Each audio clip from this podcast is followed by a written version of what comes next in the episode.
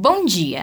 No quadro Viva com Saúde de hoje, nós vamos falar sobre a arritmia cardíaca. A arritmia cardíaca ocorre quando os impulsos elétricos do coração não funcionam corretamente. Pode não haver sintomas, e quando eles ocorrem, os sintomas incluem uma vibração ou dor no peito, desmaios e tontura. Nós vamos conversar com o médico cardiologista Dr. Roberto Iano, que vai nos explicar melhor o que é a arritmia cardíaca, como identificar os sintomas e como proceder nesses casos. Bom dia, doutor. Olá, Fernanda, tudo bem? Tudo ótimo. Então, doutor, conta pra gente.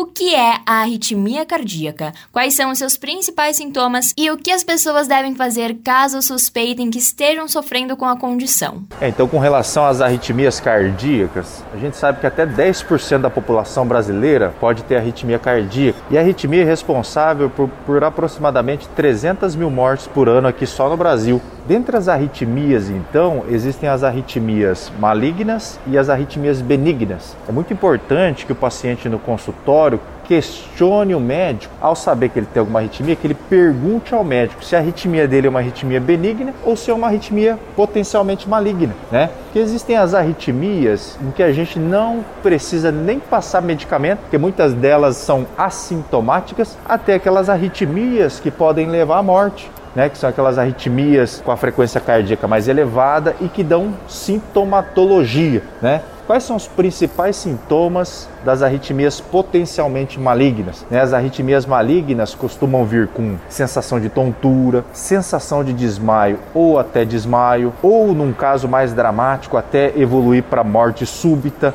né, que são as arritmias como a taquicardia ventricular e a fibrilação ventricular. Então, os principais sintomas são esses, além de dor no peito e falta de ar. Então, se você está tendo batedeira, aquela batedeira que costuma durar mais de um minuto, que vem acompanhado de tontura, sensação de desmaio, desmaio, falta de ar, dor no peito, o paciente não pode enrolar. Ele, assim que possível, deve procurar o seu cardiologista e investigar. Outra coisa, tem uma arritmia mais específica que é muito comum, mas que pouca gente fala, que é a fibrilação atrial. Esse tipo de arritmia é uma arritmia potencialmente maligna. Por quê? Porque a fibrilação atrial, quando não tratada, ela pode fazer com que o coração forme coágulos de sangue, trombos dentro do coração. Esse trombo pode sair do átrio para o ventrículo esquerdo, subir para a cabeça e dar um derrame cerebral. Tem uma arritmia que às vezes é pouco falada, que é muito comum, atinge até 3% da população brasileira e aumenta com a idade, que tem um risco maior quando o paciente já tem insuficiência cardíaca, quando ele é idoso, quando ele é diabético, quando ele é hipertenso.